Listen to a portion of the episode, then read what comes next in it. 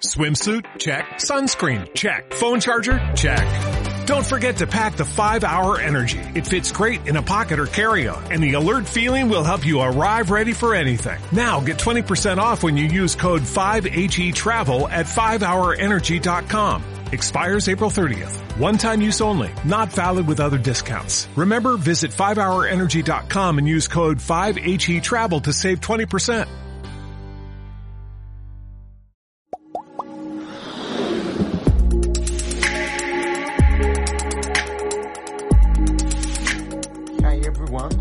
Welcome to this new episode of Smart Interviews. Here is your host, Pablo Arteaga, current president of, of the Smart Lawyers.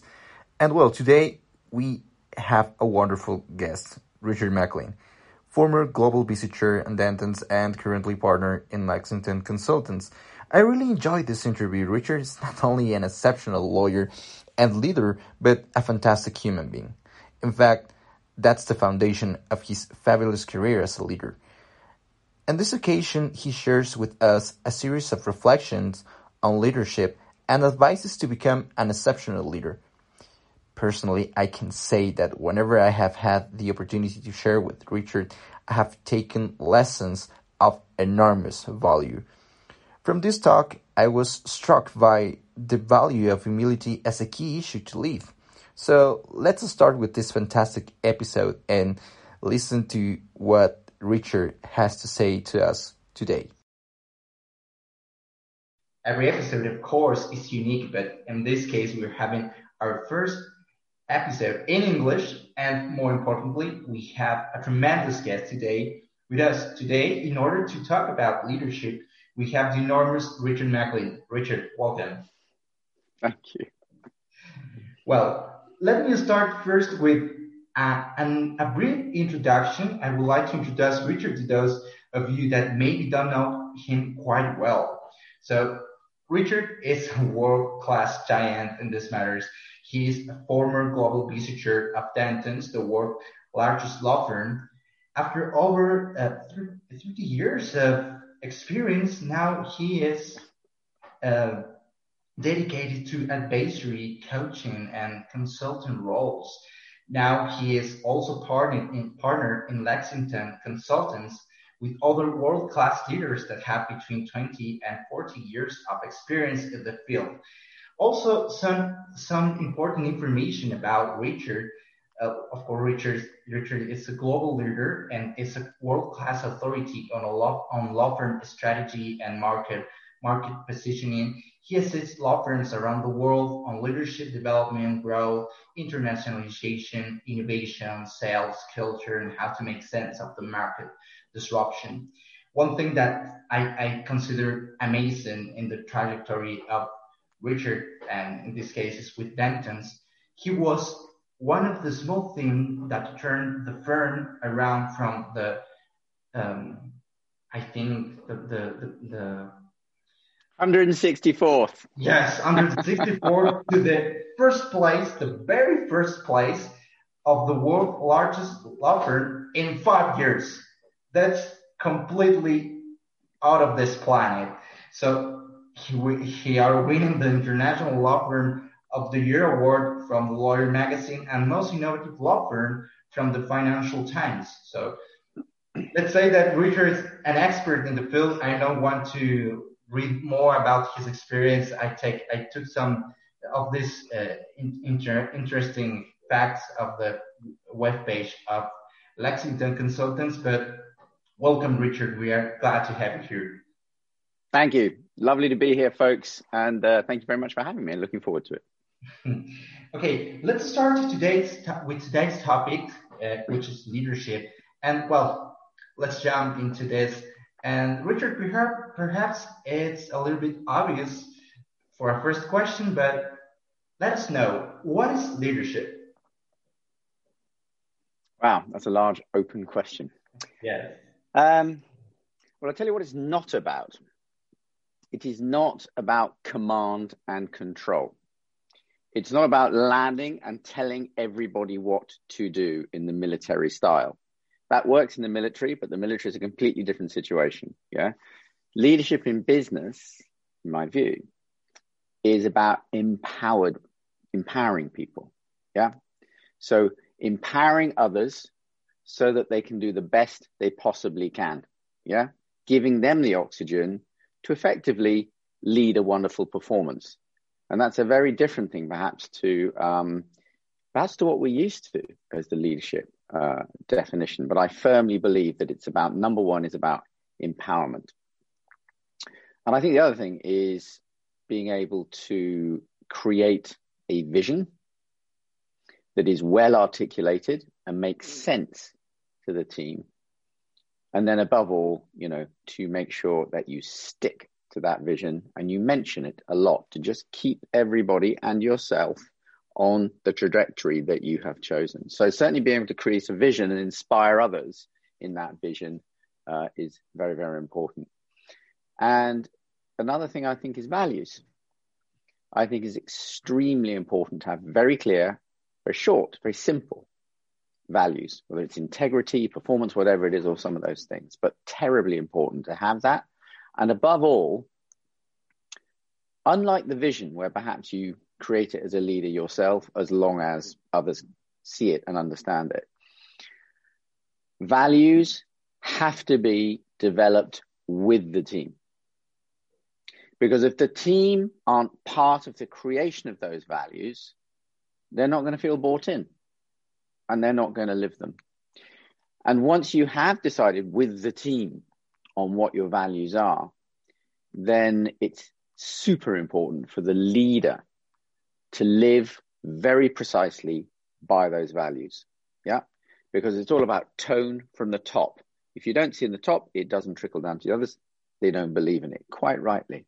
So that's very important. And I think the last thing that is very important in a leader, in fact, you know, if you don't have this, you're not a leader, which is um, the expectation, the understanding that you have to be respected at all times, but not necessarily liked. You can be liked, that's good, but not all the time necessarily, because you have to take hard decisions. And I think some people in leaders, leadership positions risk taking the wrong decision in terms of when there's a tough decision moving towards, well, I want my team still to like me. So I might not be as hard as I want. That's not good for the business and it's not good for the team because they can see that and they will not respect it. So being respected rather than liked, not in all situations. You'd be respected and liked in certain situations, but if you have if you're in a situation where you have to choose, it must be respect. And I think those things are I hope describe certainly my view of of what uh, leadership is. Thanks, thanks. It's uh, some really important thoughts about that. About that. So in this case, let us know also which are the key skills that a leader should have in order to do what you just described uh, as leadership. So I thought you might ask this, so I've written myself a little note of four things. Yeah. And those four things are as follows. The first thing is humility. It's the same as empowerment in some ways, right? And again, that might sound counterintuitive, but it's absolutely vital to be have that humbleness, have that humility, as well as well. In fact, it creates the respect. So it's very important to be able to accept criticism. Yeah, there's always room for improvement. Um, and I always think your team are actually your teachers. You know, that mirror that you get back from your team, you know, is showing you the extent to which they understand that you will accept criticism in a constructive way and constantly improve. They're the closest people to you that can tell you that. And I'll give you a story actually that goes with that. So when I was running the Paris office, of our firm. Um, I was there for about 10 years. And I had an associate who was with me um, for nine of those years. And then at the end of that, she moved on. Um, and she said to me, as she just before she left, she said, Richard, I'd really like to take you out to lunch. And I thought, how nice. And I said, oh, thank you very much. That's lovely. Thinking that it was a thank you. and she said, to take you, out, take you out to lunch, to tell you everything you did wrong over the nine years I worked for you. And we went and had that lunch. And just to show you how much I got wrong, it was a three and a half hour lunch where she fed back to me everything that I got wrong as a leader. And some of the things I'm talking about now, I didn't practice. And I was doing an interview for um, uh, a legal trade paper, I don't know, about 10, 15 years ago after that. And one of the questions they asked in the interview was, um, who has influenced you? Which lawyer has influenced you the most in your career? And I thought about it and I thought, well, there's a very good guy at Freshfields who I remember being fantastic at negotiation. There was another guy at A&O I thought was amazing quality. There was some people I worked for at Denton, so I thought, my God, they're really good leaders. But when I really thought about who influenced me the most, it was this associate. She completely changed the course of how I um, led people, acted as a leader going forward. So your team are your teachers. Accept criticism uh, in good heart. The other thing I would say is, as part of the humility piece, is um, understand the skills you don't have you know, none of us have all the skills we need to be a fabulous leader. For example, I am completely useless at spreadsheets, yeah, and reading accounts. Useless. That's why I became a lawyer, not an accountant.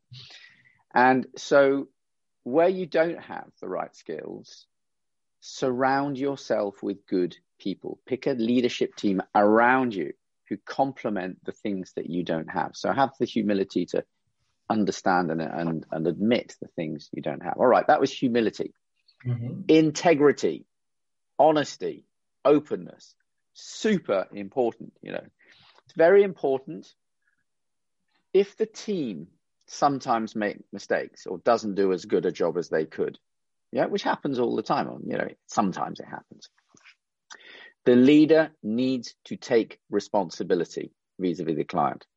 It's absolutely hopeless for a leader to say, well, um, if that person in my team hadn't done that, this wouldn't have gone wrong. Sorry.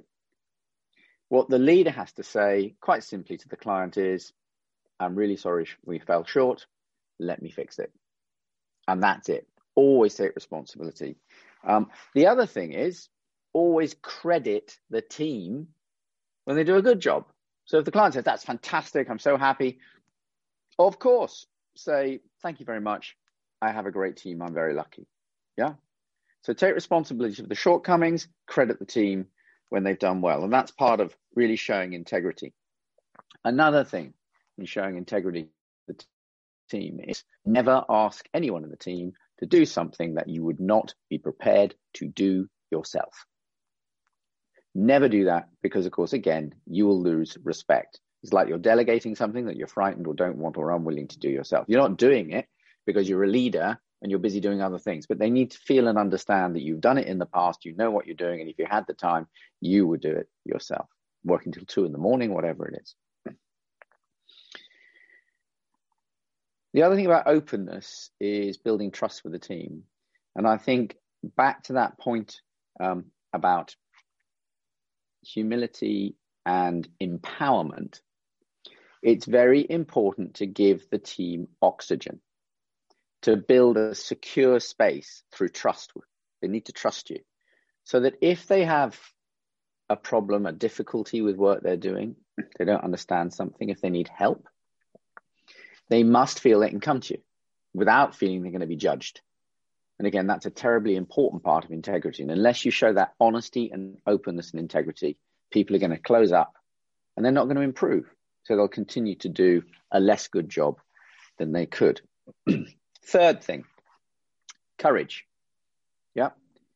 You must be prepared as a leader, of course, to stand up and say, this is the position we're taking. That's the job of a leader. And then stick with that decision, follow it through in front of everybody. The other thing about courage is, as a leader, very, very, very often, sometimes on a daily basis, you have to take very hard decisions you have to say to a team, look, I'm really sorry, we just don't have enough money this year to pay you the bonuses you need, even though you deserve them. Horrible thing to say. You need to say to somebody, I'm really sorry, you're not good enough, you've got to go. There's all sorts of things you need to do is to take hard decisions, even with clients. To say, look to a client, I'm really sorry, but it's not working.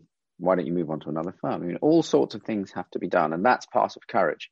And then finally, listen actively to the team. Again, have the courage to hear what they have to say. Right. Fourth and last thing, have a nurturing attitude. Look after the team. Admit your own mistakes. And another, I'll give you another great example of this. We were, um, in my former job, doing some leadership training.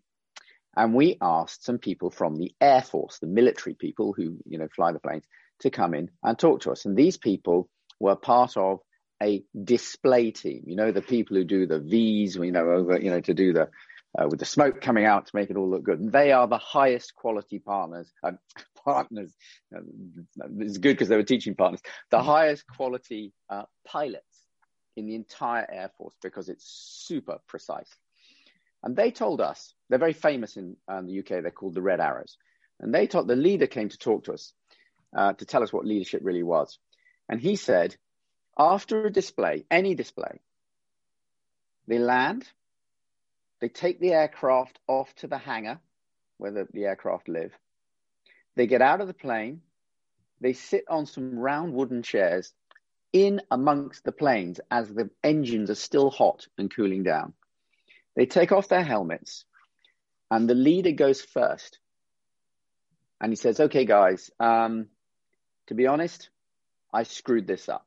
This bit here, I just was five knots too fast before we did that turn or I was a little close to number two when I did that port turn, etc. And then they go around the group, and everybody feels empowered to be able to say what they did wrong so that they can improve. Again, it's about creating that oxygen. So that nurturing a- a- um, attitude to help people come through and develop is incredibly important.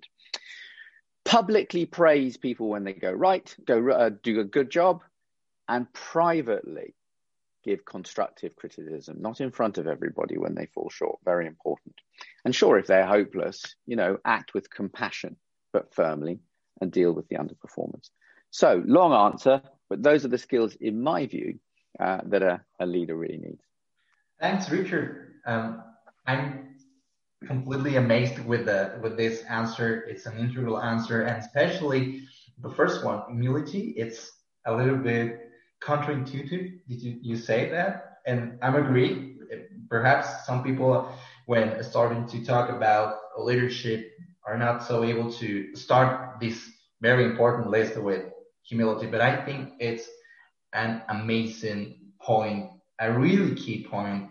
The team as a teacher being able to be aware that we don't have all skills and have a, a, a team that is already a complement of us and also we can have this deeply deep connection. I'm very happy with this this answer. I think it's going to be really useful in my leadership journey in in the Smart Lawyers as a, as president of this small organization and also in my professional trajectory. I'm sure that our listeners are taking notes of these important matters. I think you that just proves you're going to be a great leader, Pablo, because you reflected back to me everything I said very accurately. So you were listening. So you'll be a great leader. thanks, Richard. Thanks. Uh, so right now, let's little bit let's talk about um, law firms. Is leader is leadership sorry something that lawyers should care of, and why? Well, of course they. I mean, they should. Of course they should. I mean, a law firm is a business mm-hmm. like any other. I know we think we're all terribly important and above being business because we're such a posh profession, but it's not true. All we do, we're a business that sells time, right? For which we take money in order, we hope, to make profit. We need to get over ourselves. We are just a business like mm-hmm. people who make cars and sell them for money or sell clothes. It's the same thing. We're selling a service for money. So we're a business. Every business, of course, needs leadership because they have teams, they have people, they have structures, and they need to motivate and inspire people in order to do the best job they possibly can. And especially in law firms where it is all about high performance and quality. How can you possibly do that? I mean, it's like, you know, uh, a football team or an Olympic team. Of course, they have a captain, right? They have a coach, they have everybody else to make sure they perform to their best possibility, possible ability. So that is absolutely certain. And, you know, it's very important to uh, lead well within a professional services firm, a people firm, to engage, you know, the team, to get that loyalty from them so that they want to do a good job. Yeah. So that they're inspired to do it and provide, you know, the highest performance they can. And finally, of course, with the people within, if you don't have good leadership, what do you do? You leave. Yeah. So, and that costs the firm a lot of money to find somebody to replace you. And also you lose a lot of quality in the meantime. So client, um, team retention is very important. Clients, super important to have good leadership within a firm because clients can see they can see when a team is well led and motivated and happy to do a good job.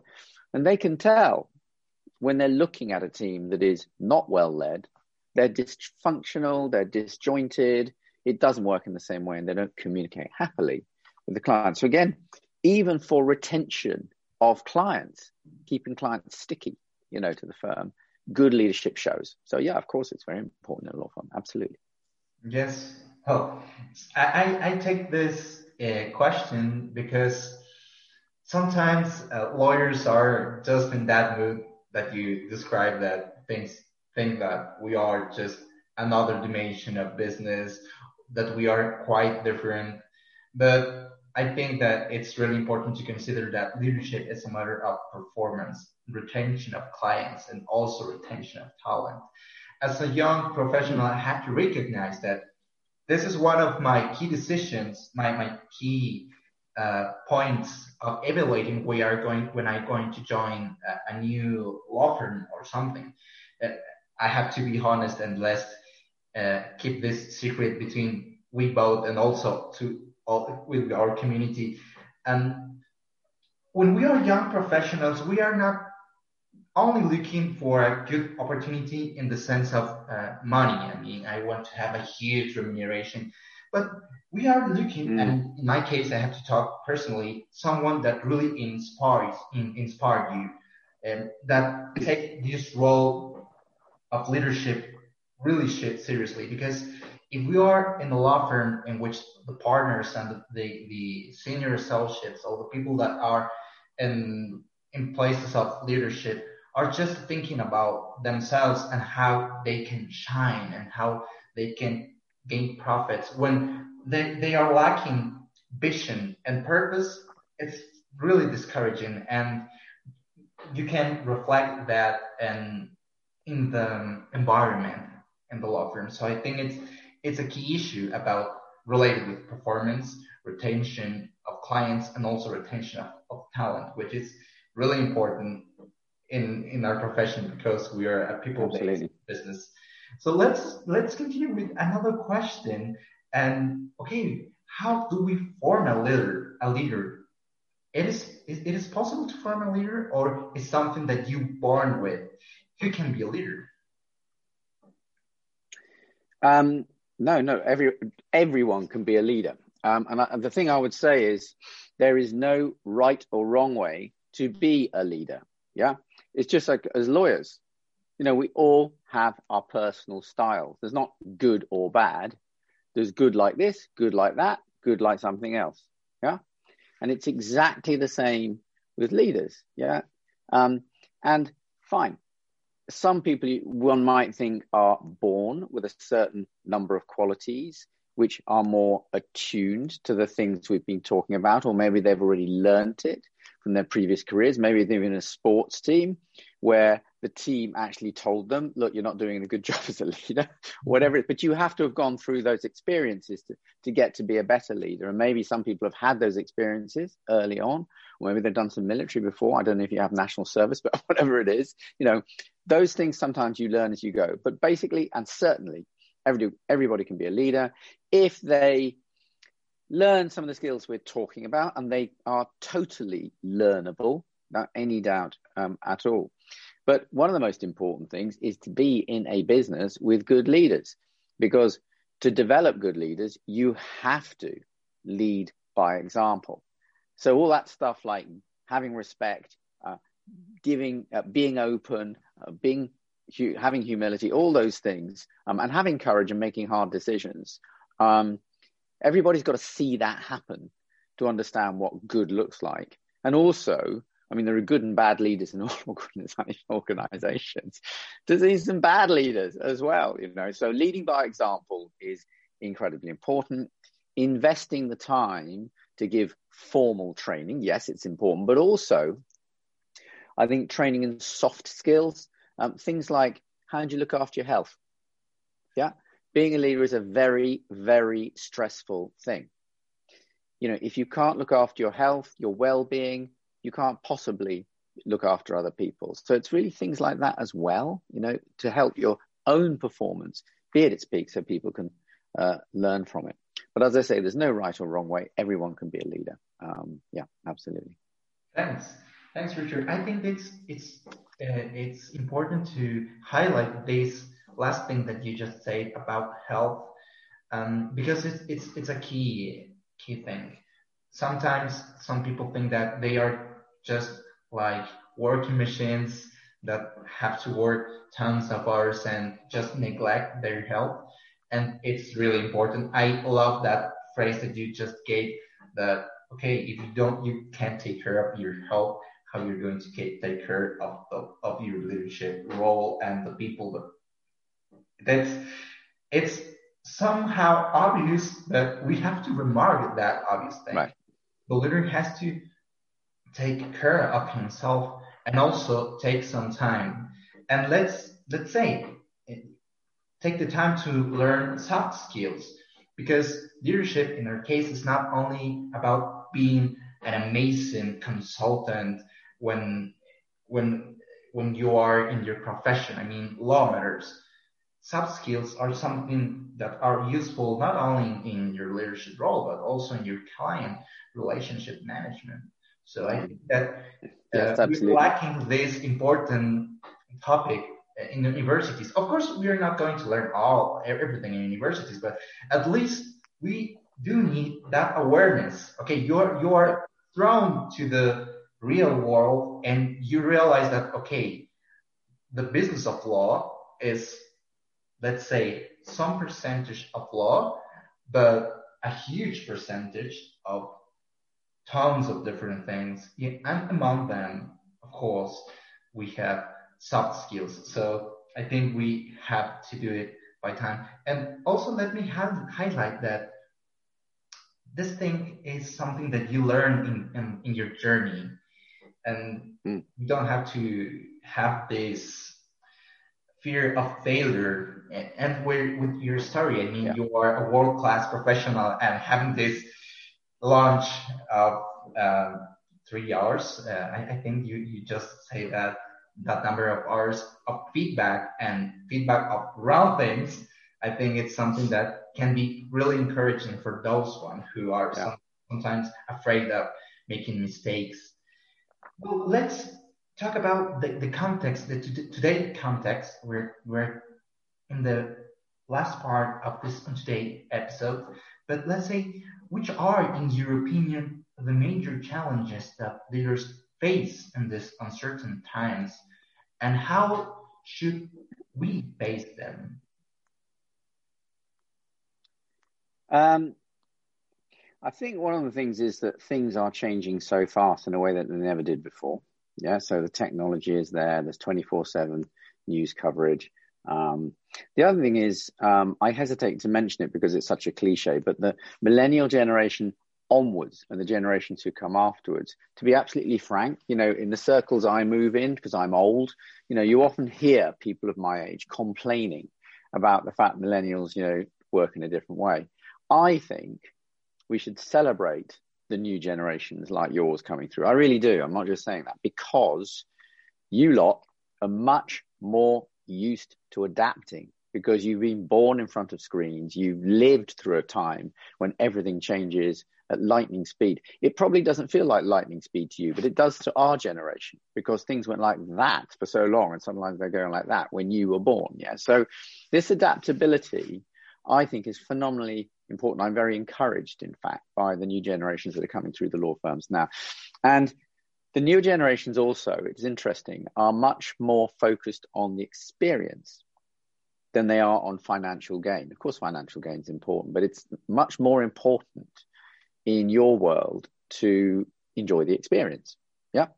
And that's where you mentioned something interesting earlier on, which is inspirational leadership. And I think that is a challenge for leaders in current positions who are of a certain age, is to understand that inspiring people rather than just motivating people is what's necessary now and then to improve the experience. So if you think of motivation, it's a contract, right? You do this and I'll pay you that. You do this and I'll give you a promotion. That's motivation. Yeah. But if you inspire your team with a vision and get them excited properly, properly for what they're doing, yeah, and how they do it, and how you're working with them, and how the client's enjoying it, and how it's interesting, then of course people get into the flow. And when you're in the flow, you don't notice time. You're just doing it because you honestly enjoy it.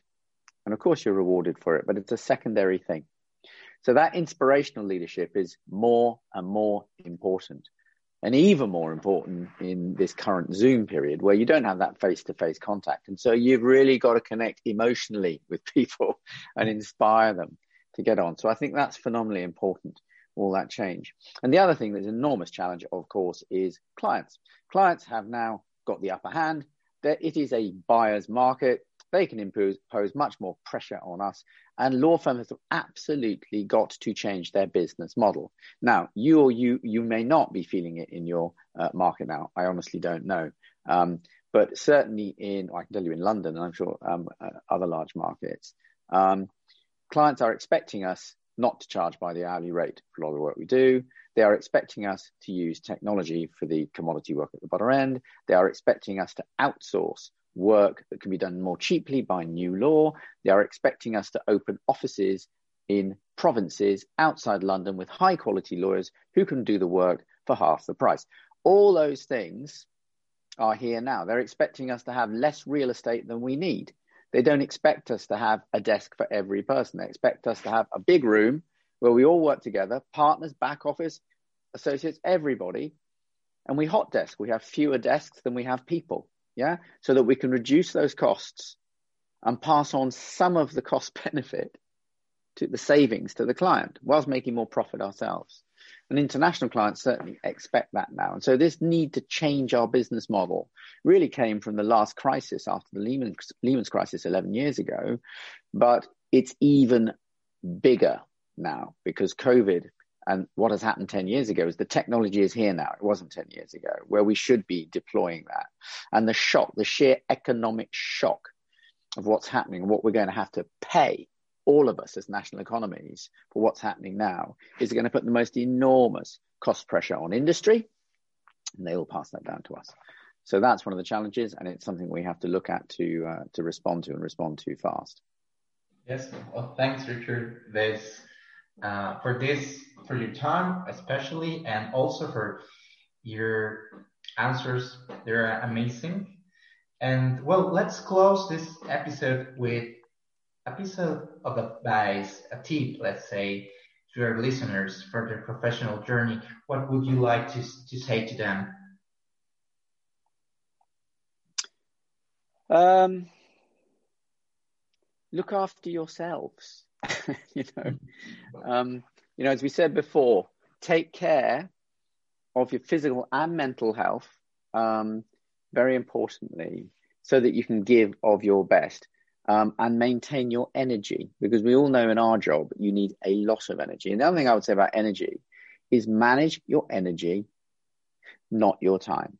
Yeah, you can work 20 hours a day if you want.